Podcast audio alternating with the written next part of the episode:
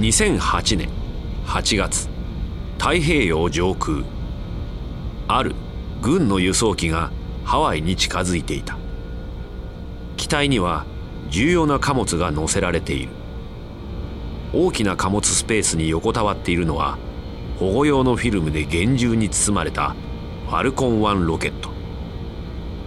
通常スペース X はロケットをクワジェリン環礁の発射基地まで海上輸送するが資金が底をつき始めた彼らには時間がなかった。パイロットがスペース X のエンジニアの一人に話しかける。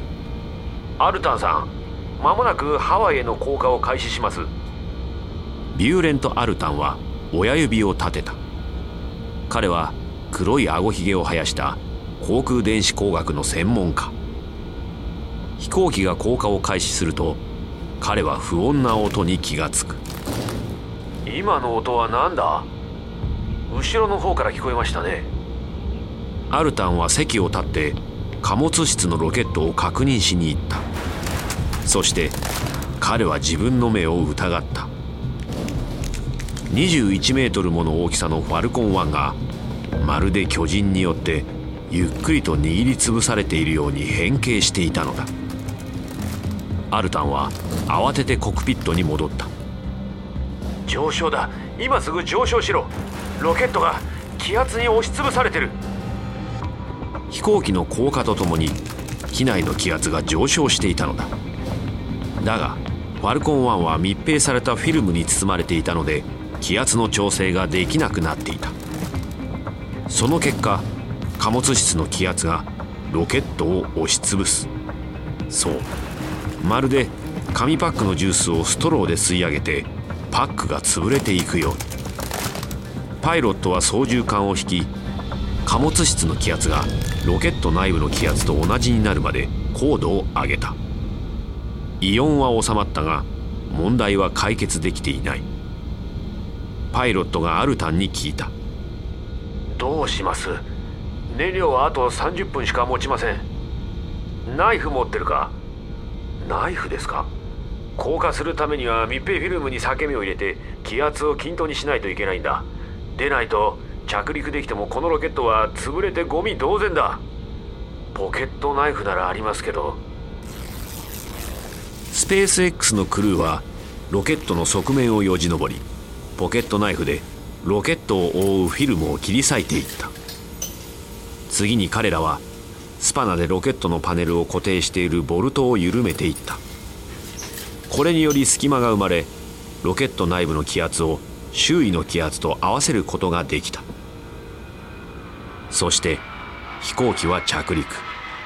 飛行場の照明の下でアルタンはボロボロになったロケットを点検。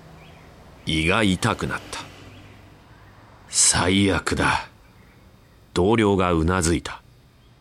やはり海上輸送するべきでした。イーロンさんへの報告はどうしましょうか？この報告は最悪のタイミングだ。マスクは今崖っぷちに立たされていてストレスは極限に達していた。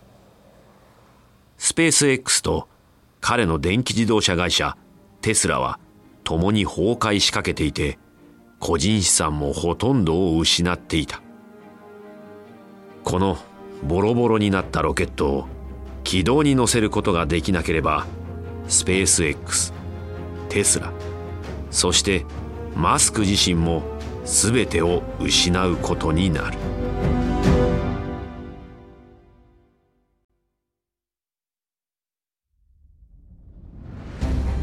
原作ワンダリー。制作日本放送がお届けするビジネスウォーズ。案内役は私春風亭一之輔です。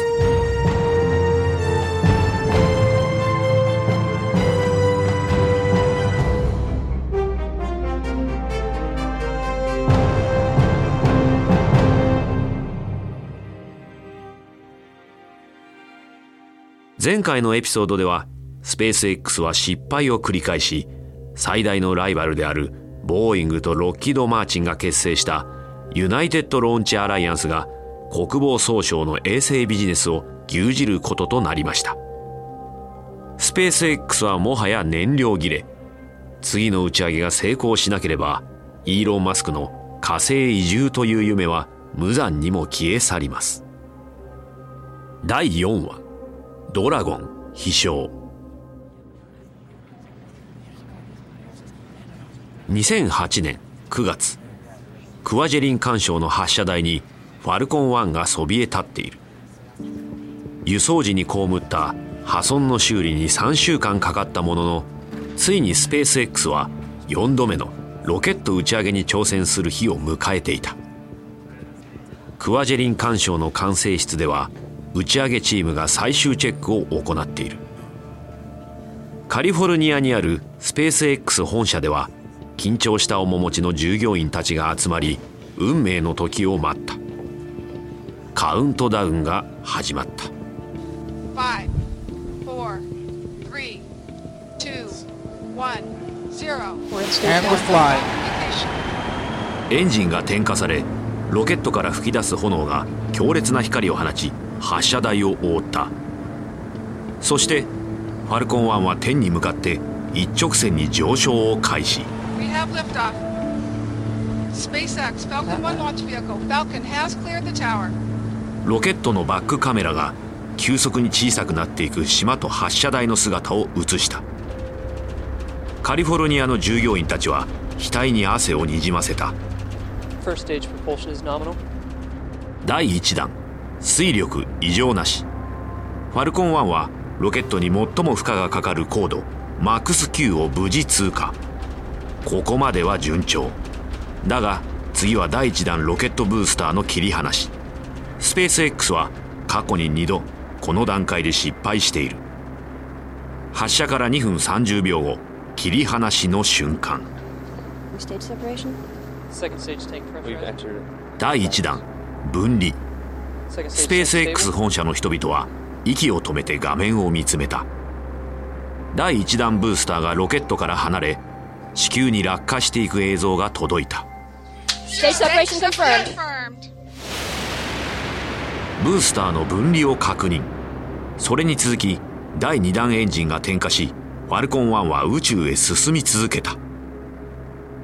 地球の曲線が映し出されるのと同時にスペース X 本社では大歓声が響き渡った。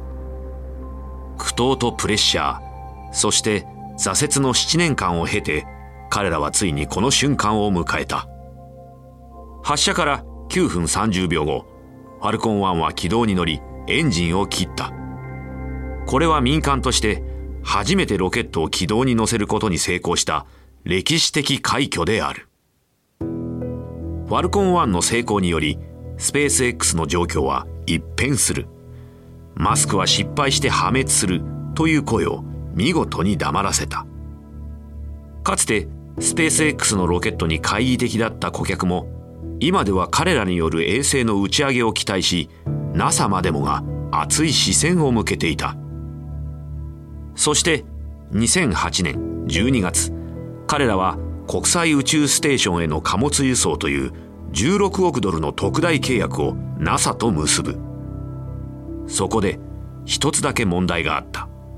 ロケットの大きさである。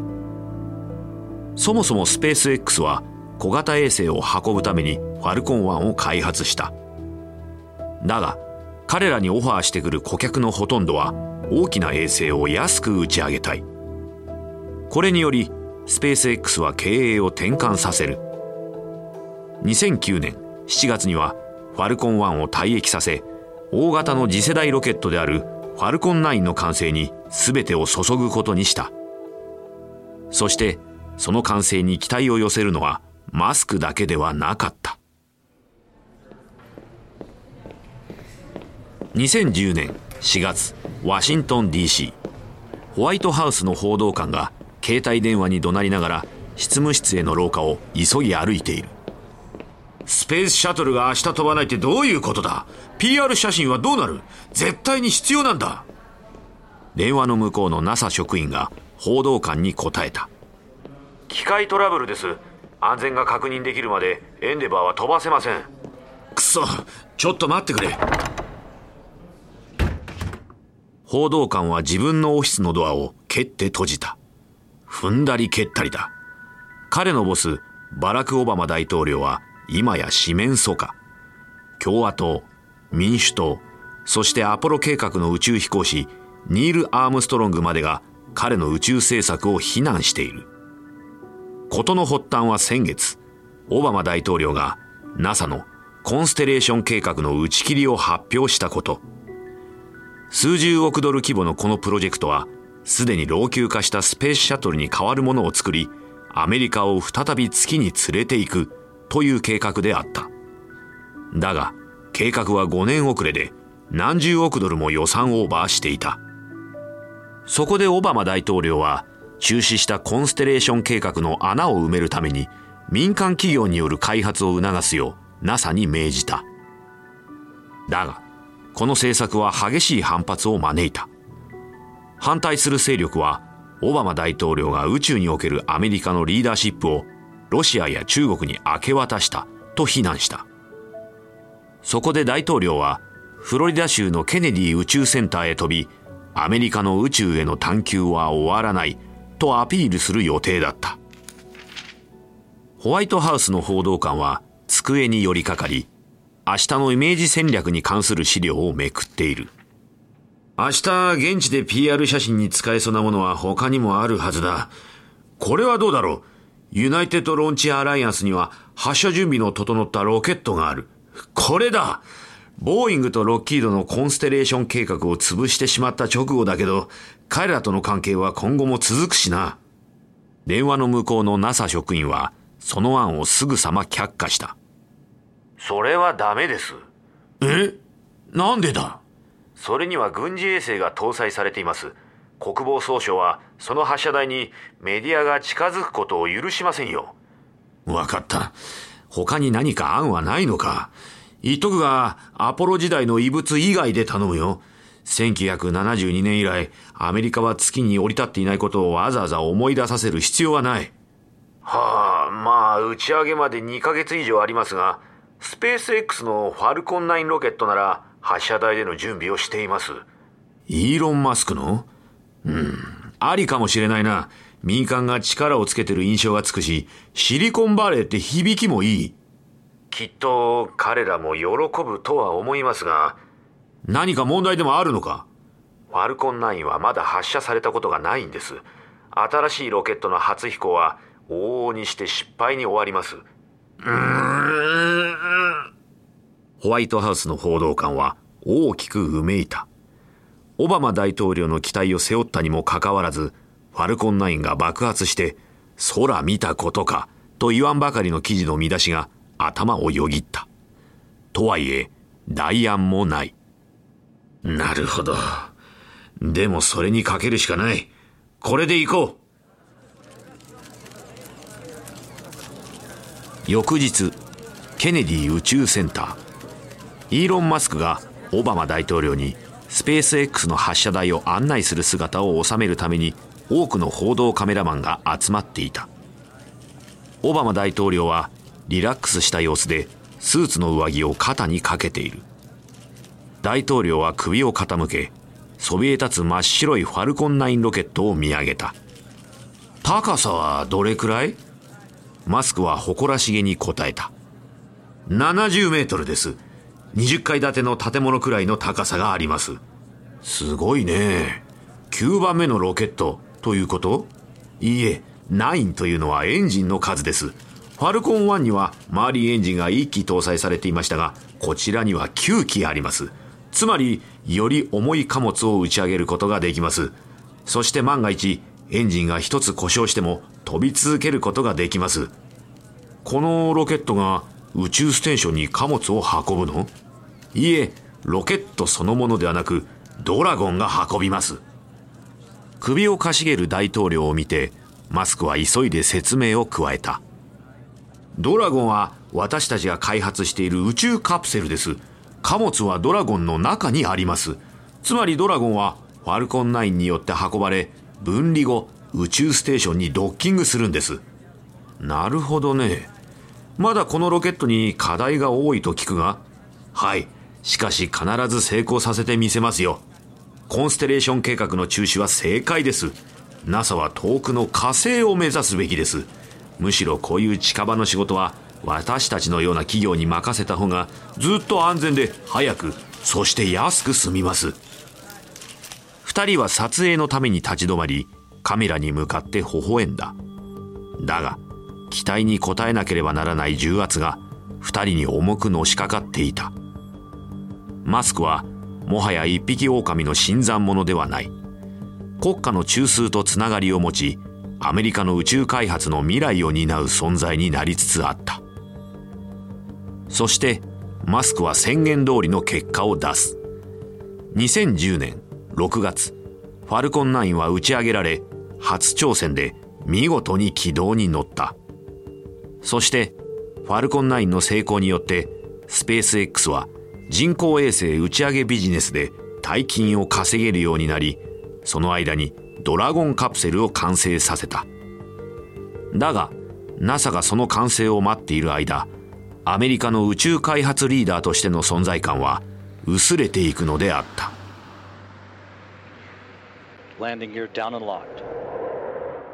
2011年7月21日夜明け前。ケネディ宇宙センターで一つの時代が終わりを迎えていた。スペースシャトルアトランティスが地球に帰還し着陸態勢に入っていた。 Nose gear touchdown. Nose gear touchdown. 世代を超えて私たちの宇宙への希望となった唯一無二の存在。歴史に名を残すことになったスペースシャトル最後の航海を終え今別れを告げます。管制室の中で涙なしで見ている人はいない。約30年にわたる活躍を終えスペースシャトルはついに退役する。スペースシャトルは何年も前に退役するはずだったものの国際宇宙ステーションの建設作業が進行中だったことにより継続して利用された。今その役目を終え時代遅れで高価かつ信頼性に欠ける機体を飛ばし続けることが困難になった。だがスペースシャトルを失ったことでアメリカの宇宙での活動能力は大きく損なわれてしまった。今後は国際宇宙ステーションに物資や宇宙飛行士を送る場合ロシアに頼らなければならなくなった。2011年夏テキサス州西部。ある牧場で馬に乗った2人のカーボーイが牛を引き連れている。彼らは牛の群れの後方に回り真っ青な空にそびえる遠くの山々に向かって牛を進ませている。驚いた馬が立ち上がりカーボーイは危うく投げ出されそうになる。男たちが怯えた馬をなだめる間に牛たちは四方に散る。うっと。彼の相棒が追いついてきた。またあの宇宙野郎の仕業だ。今月で3回目だぞ。一体何してやがる？わかんねえけどそれどころじゃねえ。牛が逃げちまう。カーボーイたちは牛の群れが逃げていく方向に向かった。馬に鞭を入れ速度を上げた。爆発音は今やこの地域では日常の一部になっていた。それにもかかわらずハイウェイ54号の先にあるブルーオリジンの試験場は謎に包まれている。2007年以来アマゾン創業者ジェフ・ベゾスの宇宙開発会社は秘密のベールに覆われたままだった。だが爆発が頻繁に起こるようになりベゾスが何かすごいものを作っているという噂が広まっていた。彼は間もなくその秘密の一端を公開する。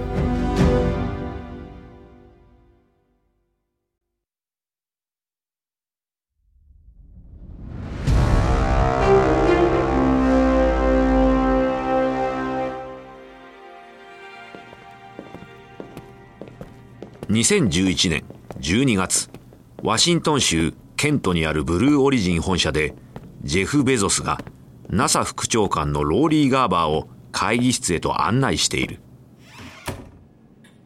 どうぞこちらにお座りくださいそれでねジェフブルーオリジンが今回の CC デブに入札してくれたのはすごく驚いたけど本当に嬉しかったわ。CC デブとは有人宇宙船の開発を促すための NASA のプログラム。今回の募集では総額2億7000万ドルが出資された。スペース X とボーイングが大部分を獲得したが、ブルーオリジンも2200万ドルを手にした。NASA が私たちの長年の取り組みを評価してくれたことが嬉しいです。私たちがブルーオリジンで何をやっているのか、もっとお話ししたいと思います。ガーバーはうなずいた。ぜひ聞かせてほしいわ。ブルーオリジンは謎だらけなのよね。そうですね。実はそれも意図的なんですけどね。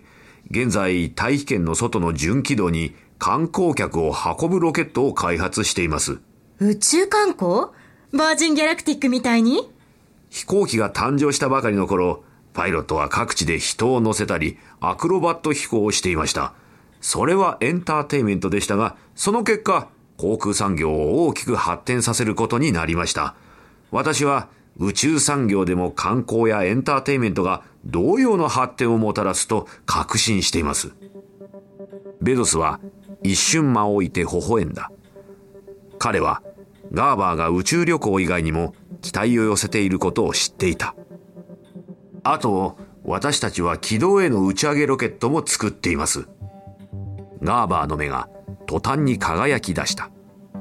これまでのところ、民間による宇宙開発を促すオバマ大統領の呼びかけに応じたのはスペース X だけであった。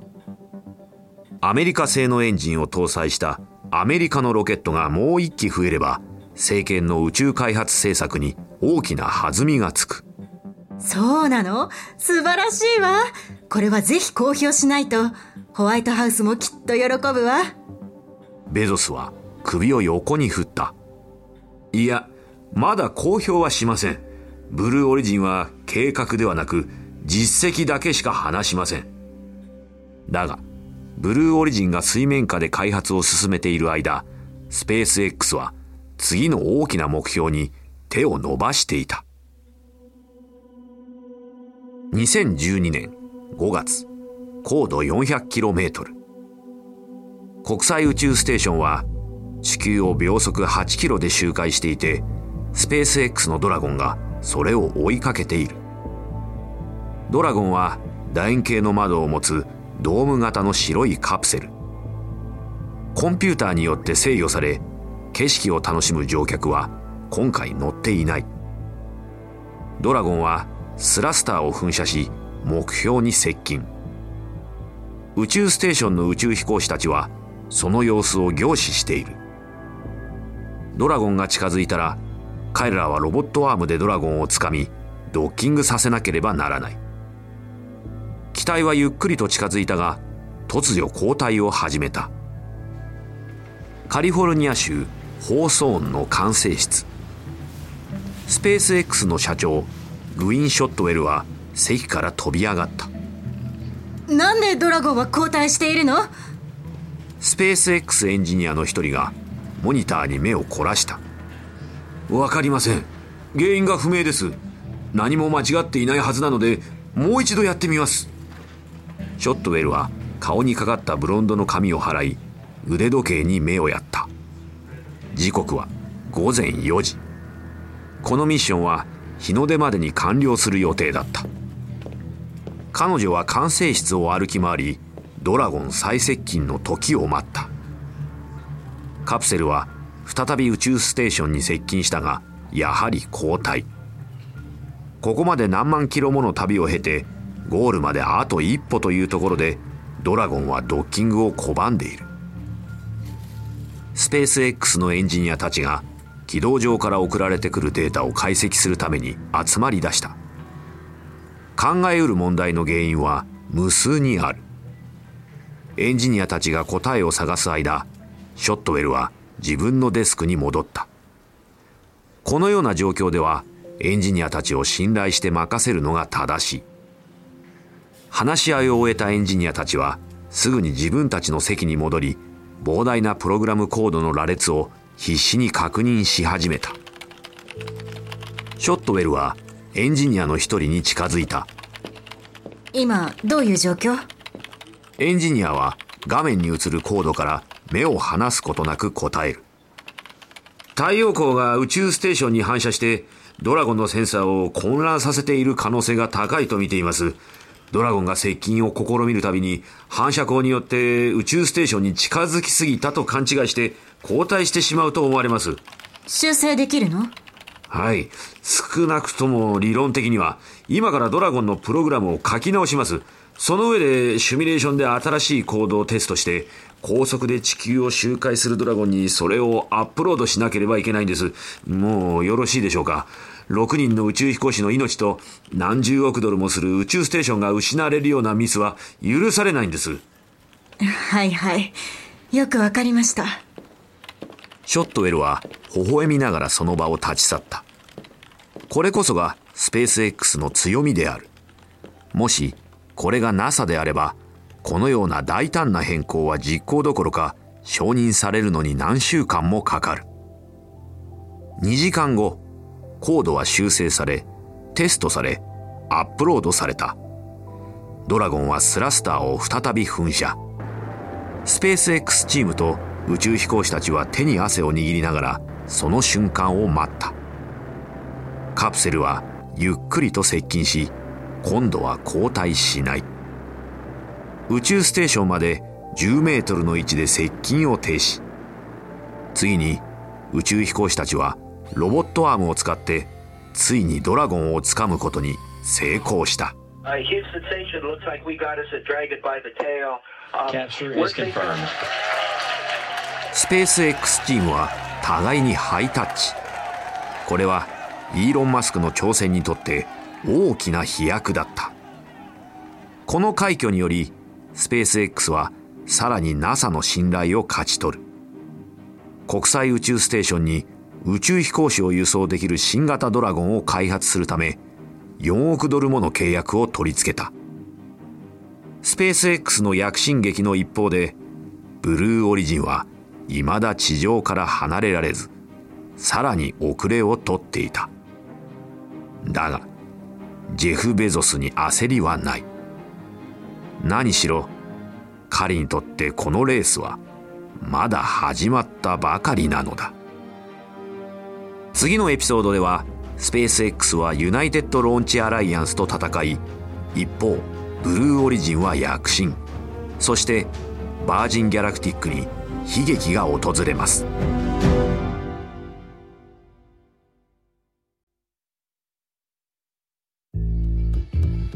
お届けしたのはビジネスウォーズスペース X 対ブルーオリジンのシリーズ第4話です。ビジネスウォーズのこのエピソードお楽しみいただけたでしょうか？ストーリー中のお聞きいただいた会話について私たちには当時の正確な会話を知ることはできませんができる限りのリサーチに基づいて構成されています。この一連のビジネスウォーズのオリジナル版ではデビッド・ブラウンがホストを務めましたがこの日本語版の案内役は私春風亭一之輔でお送りしました。声の出演北川里奈。脚本トリスタン・ドノバ。ンシニアプロデューサー及び編集長カレン・ロー。編集及び制作エミリー・フロスト。サウンドデザインカイル・ランダル。プロデューサー柴田修平。エグゼクティブプロデューサージェシカ・ラドバーン。ジェニー・ローワー・ベックマンとマーシャル・ルーイ。 Wondery のコンテンツとして制作されました。翻訳吉原ボビー。日本語版制作シャララカンパニー。日本語版プロデュースおよび監修ニッポン放送でお届けしました。